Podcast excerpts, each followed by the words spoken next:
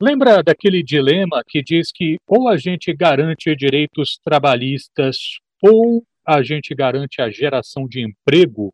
Esses discursos que estão envolvidos no fenômeno do trabalho contemporâneo voltam à baila e voltam à pauta do Multicultura hoje, porque nós vamos conversar sobre o mais novo livro do economista Vitor Filgueiras. E o título é bastante provocativo.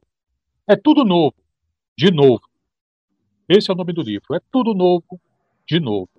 É uma publicação da Boitempo, na qual o autor denuncia as contradições dos movimentos, dos pensamentos que legitimam isso que ele aponta que é, na verdade, a destruição dos direitos trabalhistas. A gente conversa agora com o próprio. Vitor, muito obrigado por atender a educadora. Boa tarde. Boa tarde, Renato. Um grande prazer estar aqui mais uma vez com você. Agradeço muito pelo convite. Parafraseando o Cazuza aqui com você, Vitor, que museu de grandes novidades é esse que você está apontando aqui no livro?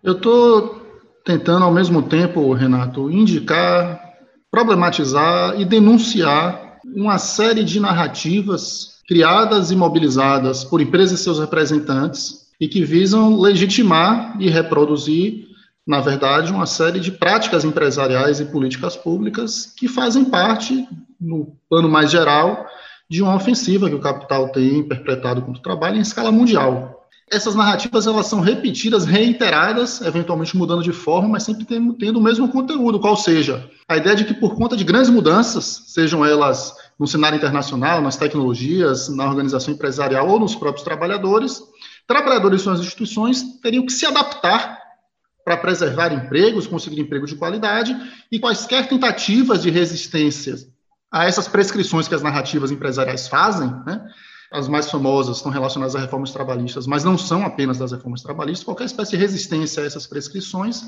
engendraria um desastre no mercado de trabalho, ampliação do desemprego, piora nas condições de trabalho, só que empiricamente a gente não constata isso. Né? Os, os remédios, digamos assim, prescritos por essas narrativas têm sido adotados em escala mundial, mas as promessas que as narrativas trazem não são cumpridas, pelo contrário. Acontece que toda vez que essas narrativas ou melhor, que as suas promessas não são cumpridas, surgem novas ondas de narrativas, justamente para legitimar mais uma vez, né, reproduzir é, um consenso no sentido de que esses remédios devem ser adotados. Então, é muito comum a gente ouvir no dia a dia a ideia de que ah, não foi suficiente a reforma, não deu tempo ainda, precisamos destruir mais um pouco, precisamos aprofundar mais um pouco. Então, essas narrativas são como algo inverso à utopia, né? distopia. A utopia, já dizia o Galeano, ou foi outro autor que disse isso, enfim, mas é atribuído muito a ele, que é como o horizonte. Né? Você sabe qual é a direção né, a tomar, não significa que você vai chegar, mas você vai sempre caminhando naquela direção. Né? Essas narrativas são a distopia. Como Galeano, você anda para determinado horizonte, esse horizonte é destruição. Você tem a promessa de que as coisas vão melhorar, mas as coisas nunca melhoram, e mesmo assim as narrativas se reproduzem se reiteram e sempre radicalizando os mesmos remédios. É preciso mais reforma, é preciso que os trabalhadores sejam cada vez mais responsabilizados pelo desemprego ou pela solução pelo emprego e assim sucessivamente. Você está tratando de vários temas ligados à questão do trabalho, mas tem uma coisa que me chama a atenção, que é um pouco pensar o quanto esses embates que a gente tem ideológicos são também embates dentro do campo do discurso e do uso das palavras. Então, quer dizer, a gente vai falar sobre a reforma trabalhista, a gente vai falar em modernização do trabalho. Se a gente parar alguém na rua e perguntar, você acha que as relações de trabalho devem ser modernizadas? Quer dizer, eu duvido que alguém vai chegar, não, peraí, modernizar deve ser melhor do que deixar velho, pegando poeira. Não, modernizar deve ser bom. Você acha que deve ser flexibilizado? Não, flexibilizar é melhor do que ficar duro, né, enrijecer. Não, deve ficar, deve ficar legal. Então, assim, a gente está falando de, de, fenômenos que estão sempre sendo construídos dentro também de um, de um, de um aparato discursivo, assim, de um uso de, de, de palavras. Em que medida você vê a possibilidade de que essa dimensão do debate seja contaminada assim por uma certa dificuldade da gente articular o próprio discurso? Obrigado pela questão, Renato. Questão fundamental que o livro tenta debater. O livro busca demonstrar como esse instrumental, esse arsenal retórico, ele contamina o senso comum ele atinge a população em geral, atinge trabalhadores, atinge suas próprias instituições muitas vezes. Quando você fala em flexibilizar, o seu exemplo é dos melhores possíveis, é, Renato. Coisa boa, né? Coisa flexível, que se adapta, etc. Se você convence trabalhadores, instituições, de que há uma flexibilidade nas relações de trabalho atual, você consegue muito mais facilmente emplacar uma série de medidas, uma série de práticas empresariais que te interessam. Qual é a questão, Renato? A flexibilidade nessas relações é muito simples, a gente pode apurar, Renato.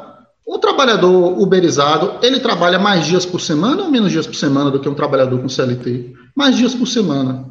Ele trabalha por mais horas ou por menos horas? Por mais horas. Ele tira mais dias de férias ou menos dias de férias? Menos dias de férias. Cadê a flexibilidade, Renato? Cadê a flexibilidade? Ela não existe. Ou melhor, vamos ser precisos, ela existe do ponto de vista da empresa. A empresa usa a hora que quiser, do jeito que quiser, e descarta a hora que quiser, do jeito que quiser. A questão é que ela faz alusão, isso é um elemento presente, né, quase sempre constante nas retóricas, nas narrativas empresárias, ela faz alusão a aspectos da realidade, mas distorce ou mesmo inverte a natureza dessa realidade para legitimar o seu objetivo. O seu objetivo qual é? No caso da flexibilidade, é destruir direitos. Por exemplo, a, a, nesse mesmo aspecto, né, a legislação é rígida, Renato. Mentira, a legislação sempre é flexível, para cima. Você sempre pode aumentar os direitos. É da natureza, o direito do trabalho, a flexibilidade, para cima. Então, se ela sempre foi flexível para cima, se você está falando em aumentar a flexibilização, o que é que está aí implícito? Que é para diminuir, que é para reduzir os direitos.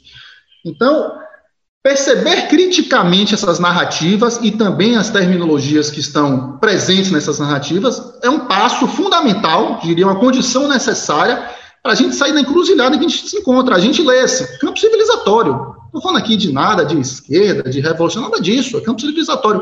São as possibilidades de um capitalismo menos destrutivo. Eu vou pensar um pouco aqui nos ouvintes que estão nos acompanhando e que estão, nesse momento, Vitor, torcendo um pouquinho o nariz para você. E que podem estar formulando para si próprios a seguinte questão: Vitor, bonito isso aí que você está falando, massa. Só que, Vitor, eu trabalho aqui numa empresa têxtil e tem uma outra empresa têxtil, sei lá, lá na China, lá não sei aonde, em que as pessoas não têm direito nenhum e o preço dos produtos é muito baixo. Eu a, empresa que precisa competir em pé de igualdade com essa que está lá e que não tem direito nenhum. Eu tenho que reduzir um pouquinho, né? O, o, os meus custos com os meus empregados para poder fazer concorrência, senão vou mandar os meus funcionários todos embora.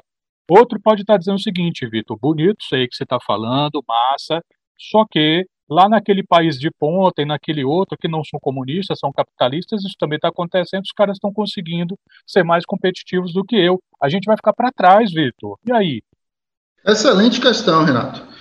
Porque, na verdade, essa ideia de que existe uma relação entre custo do trabalho, salário, condições de trabalho e desemprego, ou seja, que se você tiver um bom padrão de trabalho e, portanto, de vida, é, você pode perder o seu emprego, é um falso dilema, é um equívoco completo, né, e temos evidências empíricas de sobra no Brasil e no mundo para demonstrar que ele não se sustenta. Né. Em termos mais gerais, tentando simplificar bastante aqui o raciocínio, a economia funciona da seguinte forma. O empresário, ele decide é, pelo investimento, portanto, pela existência do emprego, com base em uma série de variáveis, a fundamental é, vou vender ou não vou vender. Vou conseguir vender não vou conseguir vender. E uma série de outras variáveis subjacentes em relação aos custos, é, câmbio, impostos, localização, educação, enfim, infinidade de variáveis, das quais o custo do trabalho é uma delas ali. Dito de outra forma, sendo direto aqui para vocês entenderem, pessoal, o custo do trabalho, ele nunca é impeditivo para que o emprego exista, porque ele, quando muito, é uma variável, e muitas vezes, pelo contrário, ele estimula a criação do emprego. Porque o que o empresário individual, o que o dono aí do, da empresa têxtil, Renato, enxerga como custo, quando você soma o conjunto dos salários que são pagos na economia, isso é demanda efetiva. Isso é o que vai fazer com que esse empresário consiga vender. Então, se você reduz o salário de todo mundo, e é isso que tem acontecido nas últimas décadas, em escala mundial, em regra, por óbvio, se você reduz o salário de todo mundo, você reduz a demanda efetiva. Se você reduz demanda, a empresa não vende. Se a empresa não vende, meu caro, o cara não vai contratar mais ninguém e, pelo contrário, o cara vai dispensar trabalhadores. Então, você vai estar tá aumentando o problema. Então, repetindo, ponto um, o custo do trabalho, salários, condições de trabalho, por definição, são apenas uma variável na definição, na decisão do investimento. Pergunta de leigo. Né? Você falou que quando a gente reduz a renda, a gente pode ter um comprometimento na demanda interna. Mas isso a gente está falando, então, em impactos para o mercado interno, o mercado consumidor, é disso que você está falando? Pode ser, se é isso, pode ser um exemplo que não teria repercussão, por exemplo, quando a gente vai discutir, é, por exemplo, empresas que têm vendas externas? Como é que você vê isso? Então, deixa eu só completar o, o raciocínio mais geral, depois eu vou para a questão específica, é uma questão muito, muito colocada também pelo, pelo, como você disse, o público que não está muito acostumado pelo debate, ou melhor, que é que assimila o debate na perspectiva liberal, né, do senso comum, que passa na grande mídia, etc. Estou chamando a atenção aqui, primeiro, você ter piores ou melhores condições de trabalho, mais ou menos custo de trabalho, isso não quer dizer necessariamente que você vai ter mais ou menos desemprego. Por quê? Porque o custo de trabalho é apenas uma das variáveis né, envolvidas, em geral não é a mais importante, longe disso, certo? Qual a consequência disso, Renato e ouvintes? É que o custo do trabalho, na verdade, por definição, é uma questão político-valorativa. É o que, é que você quer da sua sociedade. Se nessa, nessa empresa né, ilustrativa que você colocou, existe uma concorrente na China que pratica, vamos supor, trabalho escravo, o Estado brasileiro tem uma infinidade de políticas públicas que podem ser utilizadas para combater essa concorrência desleal, que não seja competir de forma espúria, destruindo as condições de trabalho das pessoas. Percebe? Essa é a primeira questão. Então, mesmo que você admita essa hipótese por absurdo, ah, não, se a gente não reduzir o salário de forma extrema, a empresa vai embora. Mesmo que você admita isso, esse custo é apenas uma variável. Você tem outras políticas públicas que podem viabilizar o negócio, continuar a atuar aqui, por exemplo, né, de forma é, é, é, lucrativa. Por exemplo, dentre muitos, né, a China usa isso de forma regular e estrutural. Política de câmbio, política cambial. Você pode tornar a concorrência difícil ou inviabilizar esse tipo de concorrência espúria utilizando a política de câmbio, dentre várias outras, certo? Mas o que eu quero chamar a atenção aqui são duas coisas inicialmente. Primeiro, a decisão sobre condições de trabalho e de vida, consequentemente, é uma decisão valorativa. Por quê? Porque o custo do trabalho é apenas um, uma dentre as muitas variáveis envolvidas na decisão de investimento. E a variável fundamental é a possibilidade de venda. O que é que isso quer dizer? O segundo elemento que eu quero trazer para você aqui. Em geral, quando você reduz os salários, você reduz os rendimentos daqueles que trabalham, você reduz a demanda efetiva, a compra dos produtos. Quando você faz isso, você desestimula a economia, você desestimula os investimentos. Então, você prejudica a ampliação do emprego e não facilita. Então, a gente tem que ter em mente essas duas questões o tempo todo, e elas são complementares. Ou seja, condições de trabalho e vida não são a variável única, muito pelo contrário, para a decisão de investimento para a dos empregos. Dois, se elas são, em geral, elas são para estimular o emprego, ou seja, maiores os salários, maior demanda efetiva, maior investimento. A gente já viveu isso, eu não estou especulando aqui em termos teóricos, Renato. A gente viveu isso entre 2003 e 2014. O PIB cresceu, os salários cresceram, a formalização cresceu e não houve inflação. Isso não é um exemplo apenas do Brasil, isso ocorre em escala mundial. Temos essas experiências recentes aí, que são, são a, impressionantes. A Coreia do Sul, por exemplo. A Coreia do Sul tem uma valorização imensa do salário mínimo nos últimos anos, com crescimento dos salários médios, crescimento do emprego, melhor das condições de trabalho. Estão fazendo uma contra-reforma trabalhista, se você quiser, por lá, certo? A Alemanha recentemente, a Espanha recentemente, enfim, poderia dar vários exemplos aqui. Então, temos que ter em mente aqui, pessoal que está nos ouvindo, custo do trabalho é uma questão civilizatória. Custo do trabalho significa salários, condições de trabalho. Então, a gente não pode raciocinar nunca de forma individual, Renato. Ah, porque o empresário têxtil, é, ele particularmente é, está encarando uma concorrência, está tendo dificuldades com o seu negócio. Então, vamos reduzir o salário, que isso vai resolver. O que vale para esse indivíduo não vale para a economia, porque se reduzir o salário de todo mundo, esse mesmo empresário não vai conseguir vender o produto dele. Isso estou chamando a atenção. Agora, indo para a sua questão muito comum também, ah, mas a gente tem que pensar na concorrência internacional, etc. Renata, aí volta a duas coisas, a valorativa e a concreta. A valorativa é a seguinte: você estrutura qualquer Estado, certo? qualquer sociedade, com base em determinados princípios. Você pode construir um Estado com base num princípio predatório desse tipo, vamos, como Bangladesh, vamos concorrer através da destruição e depredação do custo do trabalho, certo? Ou você pode construir uma sociedade como a Coreia do Sul se propõe explicitamente a fazer nos últimos anos, que é uma economia justa e que todos participem e que tenham boas condições de vida, certo? Essa é a primeira coisa. Então, você estrutura a sua economia para o tipo de inserção internacional que você quer. Ponto dois. Esse tipo de argumento, Renato, vale para países que dependem muito da exportação. Não é o caso do Brasil. Pessoal, o Brasil depende fundamentalmente do seu mercado interno. Então, se você corta custo do trabalho, se você corta salário, você está prejudicando a economia. Isso tem que ficar claro para o pessoal. O Brasil não é um país que depende fundamentalmente o seu PIB, o seu produto, das exportações elemento positivo que tem que ser valorizado no Brasil, o potencial do seu mercado interno.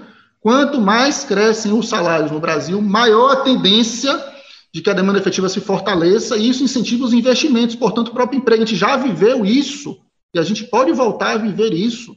Isso não é especulação, isso é a vida real. E só para concluir aqui, Renato, uma coisa fundamental também no debate, que muitas vezes é, não aparece de forma explícita, mas que tento explicitar no livro e deixar mastigado para a gente entender. Essa ideia de que custo do trabalho prejudica a concorrência, ela também é equivocada por uma outra razão. Quanto mais baixos são os custos do trabalho, menor, Renato, esse empresário têxtil aí tem de incentivo para investir em tecnologia.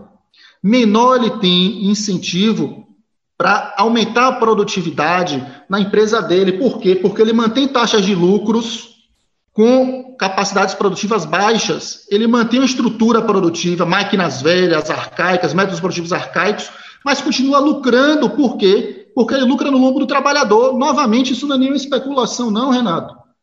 Isso não é nenhuma especulação. Faça uma relação aí, em qualquer país, né, comparativa entre os países, quais os países com tecnologia mais avançada e, e os níveis salariais desses países, a taxa, os custos de trabalho desses países.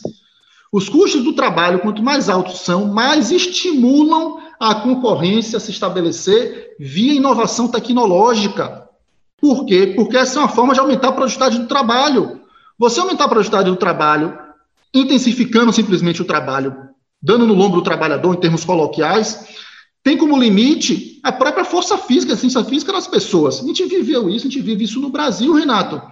Todo o período aí de crescimento econômico não foi acompanhado, não foi acompanhado por inovação tecnológica consistente.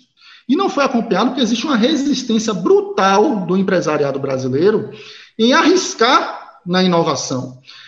No cenário em que o trabalho cai, isso só se radicaliza. Assim que saiu a reforma, os planos de robotização das empresas, saiu uma reportagem na grande mídia, logo depois da reforma trabalhista, os planos de robotização das grandes empresas, foram colocados em segundo plano. Por quê? Porque você tem uma garantia de lucros mais seguros. O investimento em tecnologia, Renata, é sempre uma incerteza. Você nunca sabe se vai dar certo exatamente. Você nunca sabe se aquilo, do ponto de vista competitivo, vai ser bem sucedido. Se você tem um lucro garantido ali, né, descendo a marreta em quem trabalha, a tendência é que não apenas você mantenha um padrão arcaico de produção, como isso seja um parâmetro de competição.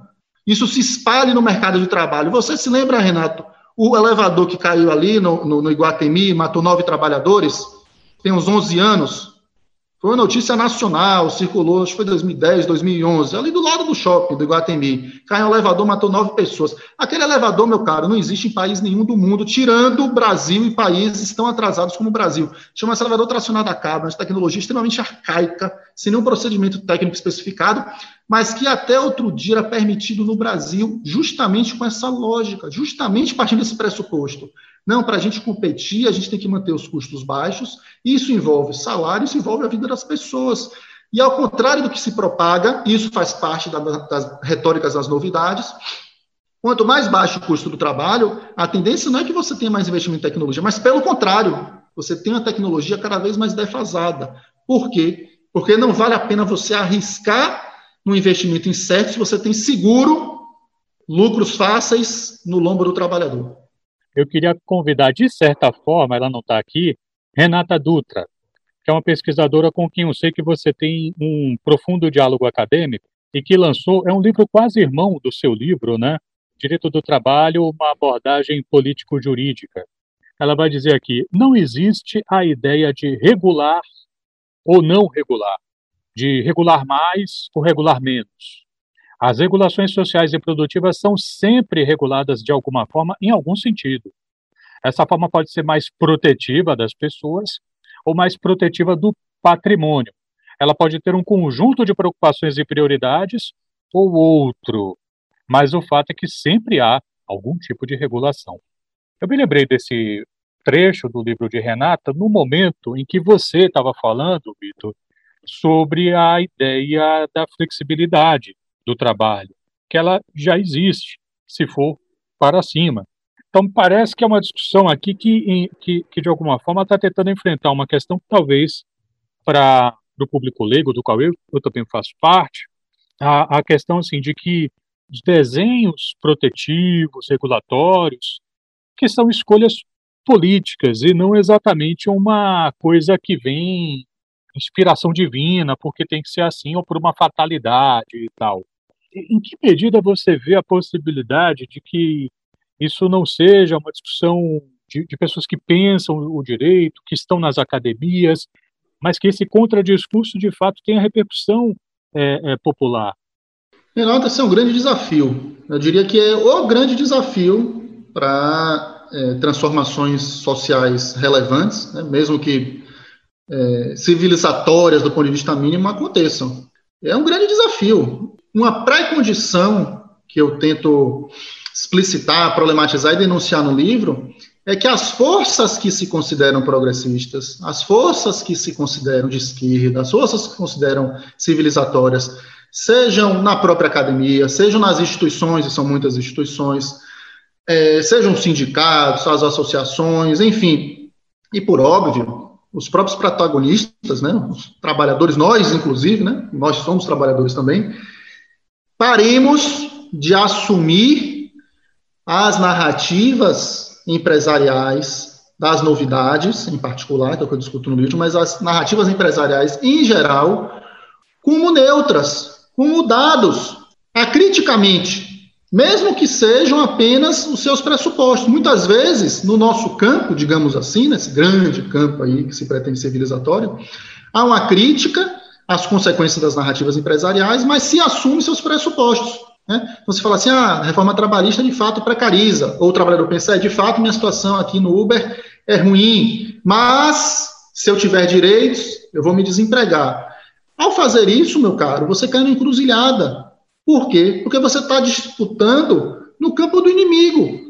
Você está com, com, a corda amarrada no seu próprio pescoço. O que é que eu quero chamar atenção para vocês aqui? A gente não precisa fazer isso, ou melhor, mais do que isso, a gente não pode fazer isso para ter um diálogo profícuo. A gente não pode acreditar que existe relação entre desemprego e condições de vida e de trabalho. Inclusive, Renato, se você acreditar nisso, a sociedade não presta. Uma sociedade que eleva as forças produtivas de forma tão brutal, tem tanta riqueza as pessoas não podem viver com dignidade, não podem ter limite de horário, não podem ter descanso semanal, não podem tirar férias, não podem ter um salário mínimo digno, essa sociedade não me serve, percebe isso? Acho que não deve servir para ninguém, porque é uma contradição brutal. Por que, é que em tanta riqueza você diz que é obrigatório que as pessoas vivam e sofram? É isso que é a ideia que relaciona custo do trabalho e nível de emprego está dizendo, Renato. No limite, é isso que a sociedade não presta. Eu estou dizendo que talvez ela possa ser minimamente civilizada. Percebe? Inclusive, tem, tem, temos aí uma contradição quase que irônica no discurso. É você dizer, ó, meu caro neoliberal, se você levar muito ao extremo essa sua ideia, você está dizendo que a sociedade não presta, que a pessoa não pode ter direitos básicos de existência. Mas, evidentemente, o diálogo aqui é um outro campo, é com civilizatório, que se propõe a problematizar e não cair nessa encruzilhada. A gente não pode cair nessa encruzilhada. A ideia de que agora são novas empresas, as plataformas fazem simplesmente intermediação, não é verdade. Não é verdade. Nós temos evidências de sobra escala no mundo todo, Renato. No mundo todo. Atesta que as plataformas, entre aspas, na verdade, são empresas de determinados setores que contratam trabalhadores. Os trabalhadores têm direitos como assalariados quaisquer. No momento que você aceita a ideia de que, não, o Uber faz apenas a intermediação, pronto, acabou o debate, cara. Acabou o debate. Você está encruzilhado, da mesma forma que no custo do trabalho e emprego, você está encruzilhado no debate do adversário, que fala, não, eu sou intermediador, como é que você quer que eu te dê direito do trabalho? Você está no papo do cara. É como o empreendedorismo. No momento que você acredita que a solução do desemprego é individual, você novamente caiu no discurso do adversário. Por quê? Porque a nossa sociedade, ela monopoliza, ela se estrutura no monopólio dos meios de produção. Há proprietários e há uma produção coletiva a partir desse meio de produção. Você não tem milhões e milhões de pessoas produzindo de forma dispersa. Você tem, por definição, processos coletivos de produção. Esse processo coletivo de produção, portanto, depende de políticas coletivas e não individuais. Você não vai com a bicicleta resolver o problema do desemprego, você não vai com a ideia genial, supostamente, resolver o desemprego, você vai, na melhor das hipóteses, Renato, resolver o seu problema. Só que nós não estamos tratando de um problema individual, a gente está tratando de um problema coletivo, e apenas políticas públicas coletivas podem resolver o problema. Agora, se você assume o discurso, aí você novamente cai na encruzilhada. Aí você vai se martirizar, porque trabalhando 12 horas por dia, dirigindo Uber, se esforçando, mesmo assim você foi bloqueado. Como trabalhadores que nós atendemos e já, já ajuizamos ações do Trabalho contra essas empresas, sofreram, acreditaram no discurso, se esforçaram ao máximo e receberam na cabeça, estão aí sofrendo em situação de desespero. Inclusive, você comemorou uma decisão favorável desse sentido por parte da Justiça, né, Vitor? Exato, temos um precedente já importantíssimo. A primeira, a primeira sentença é, das ações que nós movemos saiu contra o Uber Eats, é, reconhecendo o vínculo entre o trabalhador e o Uber Eats. E esse é um caso, Renato, como milhões de outros casos. O trabalhador se esforçava ao máximo, o trabalhador acreditava que fazia o seu próprio horário, acreditava que tinha flexibilidade, mas nada disso era verdade. E ele só foi perceber isso depois quando a bomba veio, ele foi dispensado quatro vezes, Renato. Ele tinha prêmios, né? De, é, é, ele tem lá, as, a Uber tem as terminologias, né? Trabalhador diamante, não sei o que lá, não sei o que lá. Na hora do vamos ver, nada disso acontecia, Renato. Mas o primeiro passo, reiterando a resposta à sua pergunta, para a gente fazer uma mudança no rumo dessa prosa, é que o campo, que já se entende como crítico e que sofre as consequências, Deixem de assimilar essas retóricas de forma crítica. Enxergue para essas retóricas e fale assim: será que é isso mesmo? Será que, será que eu tenho flexibilidade? E digo mais, Renato, até desenvolvendo um pouco a, a questão. Essas retóricas, essas narrativas, elas fazem alusões às coisas positivas. Elementos, inclusive, que fazem parte dos movimentos progressistas no mundo. Liberdade é uma, é uma coisa muito importante, é fundamental. É fundamental para pessoas progressistas, é um valor fundamental para pessoas progressistas. Não ter patrão é uma coisa que os trabalhadores, historicamente, não querem ter patrão, né? querem ser livres para decidir democraticamente. Qual é o problema, Renato? O problema é que a flexibilidade, né, palavra que você trouxe, modernização, a questão é que essas palavras elas são deturpadas, elas são corrompidas. O que é que o movimento progressista, o campo que nós possamos, podemos pensar aqui como civilizatório tem que fazer? É cobrar fatura.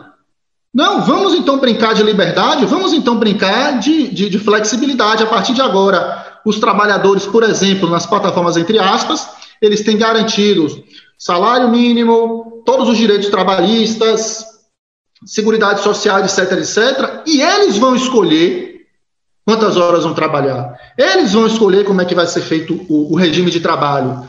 Pronto, aí a gente está conversando português, entendeu? Agora a gente está falando a mesma língua. Agora, se você me fala em liberdade, em flexibilidade, para pessoas que não têm qualquer liberdade e flexibilidade, aí você está brincando comigo. Então, as contradições no discurso também podem ser e têm que ser mobilizadas para buscar sua efetividade. Eu quero agradecer muito aqui pela gentileza da entrevista cedida pelo Vitor Filgueiras, economista, ele que lançou o livro É Tudo Novo de Novo, que é uma publicação da Boitempo. Como é que o povo pode encontrar o livro, Vitor? Renato, é, aqui em Salvador eu tenho algumas cópias ainda. Quem quiser entrar em contato, depois você pode deixar aí. Eu tenho um Twitter, pode, pode me procurar.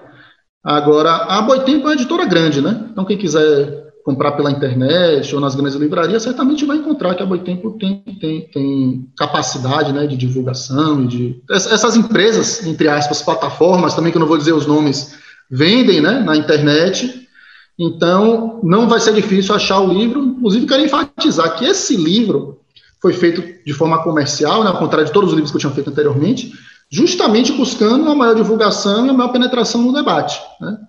Então, quem quiser achar, certamente não vai ter dificuldade. Vitor Figueiras, muito obrigado pela gentileza de falar educadora. Sucesso com o novo trabalho, saúde para você e para os seus.